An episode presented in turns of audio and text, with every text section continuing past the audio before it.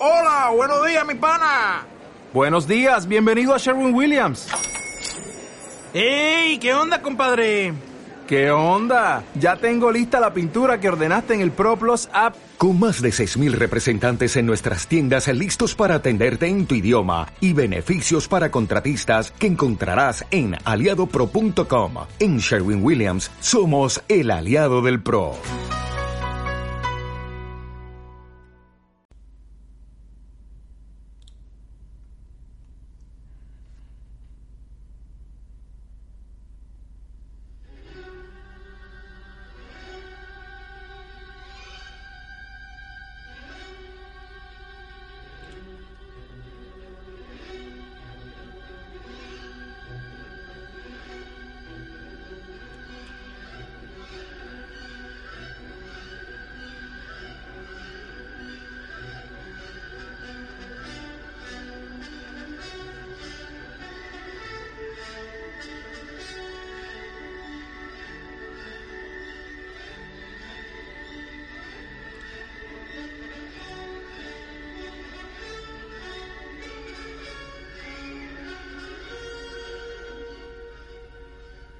Buenos días, buenas tardes, buenas noches, dependiendo de cuando nos escuchéis. Bienvenidos al podcast Crío en el Vinalopó. Vamos a continuar avanzando con el tema, en el punto en el que lo dejamos, si os acordáis. Y vamos a iniciar hoy el punto 4, la administración colonial y sus efectos. Como veis hemos estrenado melodía de inicio. Y bueno, estamos, nos situamos en eh, la diapositiva número 7 del PDF para valorar la administración colonial y sus efectos. Es el último punto que dedicamos al colonialismo y entraremos ya de pleno en la situación de la Primera Guerra Mundial.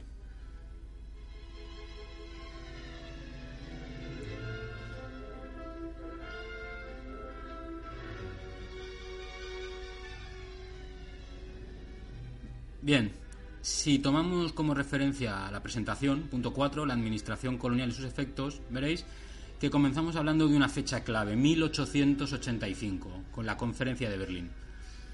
La Conferencia de Berlín es uno de los hechos fundamentales en este momento porque es eh, el instante en el que se reúnen las principales potencias europeas para eh, repartir las áreas de influencia colonial. De esta forma, los Estados europeos repartieron el mundo en tres tipos, en tres tipos de territorios colonias, protectorados y concesiones. Bien, los tres tipos tenían diferencias entre ellos. Por ejemplo, las colonias, como fue el caso del Congo belga, hablamos el otro día del Congo belga, eran territorios que controlaba totalmente la potencia colonizadora y los administraba. Bélgica controlaba el Congo y lo administraba, quedando totalmente eh, los habitantes de ese, de ese territorio sin ninguna soberanía sobre el mismo. Era la colonia, el tipo de colonia más controlado por el país colonizador. En un segundo escalón tendríamos los protectorados. Por ejemplo, el protectorado de España y Francia en Marruecos. En este caso, la potencia colonial controlaba sobre todo la política exterior y las riquezas de ese país colonizado, pero confiaba en que las autoridades nativas, es decir, los propios habitantes de ese, de ese protectorado, controlara la política interior. Es decir, las propias autoridades marroquíes controlaban a los habitantes de Marruecos, quedando la política exterior del país y las riquezas dirigidas, en este caso, en el caso de Marruecos, por España y Francia. Bien, también fue el caso del Reino Unido en Egipto. Por último, hay una categoría, una forma de dominio, quizás la menos intensa, pero también muy llamativa, que eran las concesiones. ¿Qué eran las concesiones? Era un territorio que pertenecía a un país independiente, pero en el que las potencias colonizadoras tenían ventajas comerciales, por ejemplo, puertos que estaban abiertos para poder comerciar. Esto pasó eh, exactamente en China. China era un país eh, milenario con una gran extensión, una gran población y no se consideró eh, posible ocuparlo totalmente. De esta forma se llevaron a cabo concesiones en diversas partes de China, se establecían puertos donde los europeos podían comerciar como podían comerciar, con ventajas, había un cierto control, pero bueno, no es el mismo grado de control que en las colonias o los protectorados, tal cual hemos estudiado.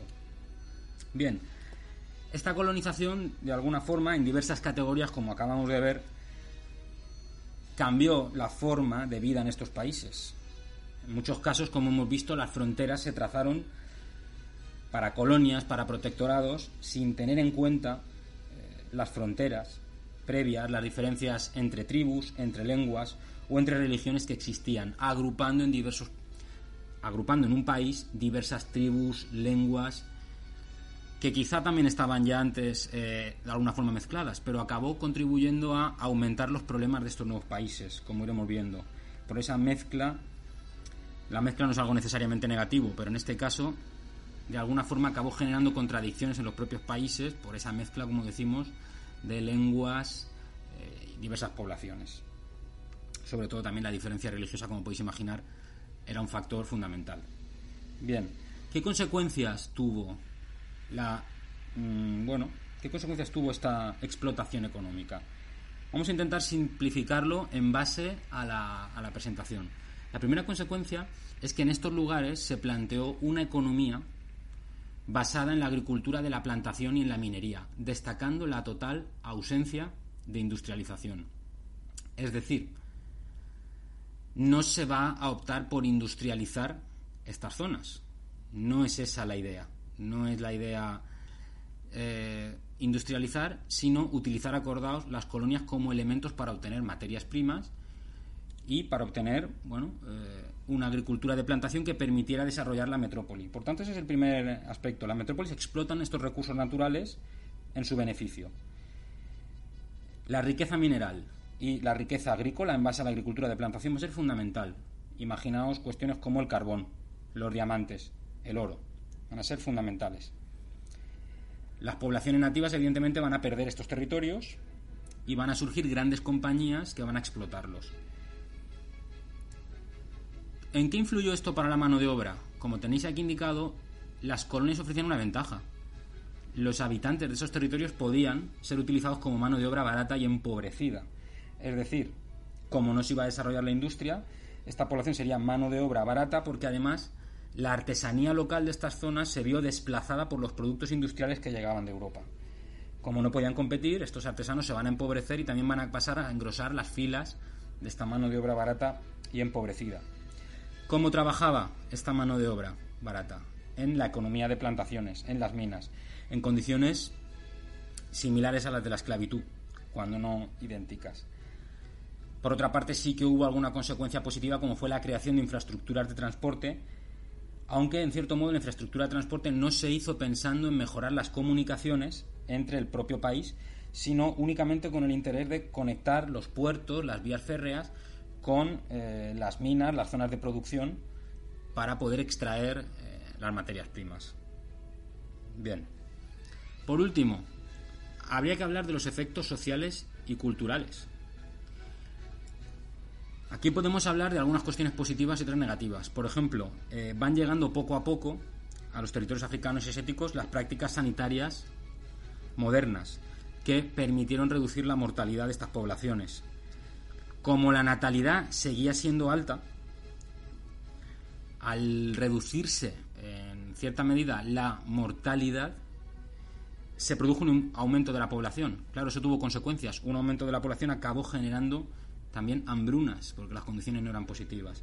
Por tanto, como tenéis en la presentación, la práctica sanitaria moderna es positiva porque incrementó la, esperanza de vida, pero ese incremento de la población no se vio acompañado de un aumento de las eh, cosechas o las posibilidades alimenticias y generó hambrunas. Por otra parte, la colonización provocó una ruptura total de la sociedad tradicional. Eh, los colonizadores ocupan los puestos más altos de la sociedad colonial, controlan la economía, la política, y los indígenas, que son considerados inferiores, acordados de cuando hablábamos de este racismo inherente que hay, eh, los indígenas son marginados Viven normalmente en barrios separados, se les prohíbe la entrada en ciertos lugares, no existe una mezcla y un contacto. Incluso hay regiones como Australia o Nueva Zelanda en las que fueron directamente exterminados. En ese sentido, mm, lo hemos hablado alguna vez en clase, el equipo de rugby de, de Australia es un buen ejemplo como los bailes tradicionales que ejecutan antes de comenzar un partido son elementos culturales de la población que fue mayoritariamente exterminada en Australia.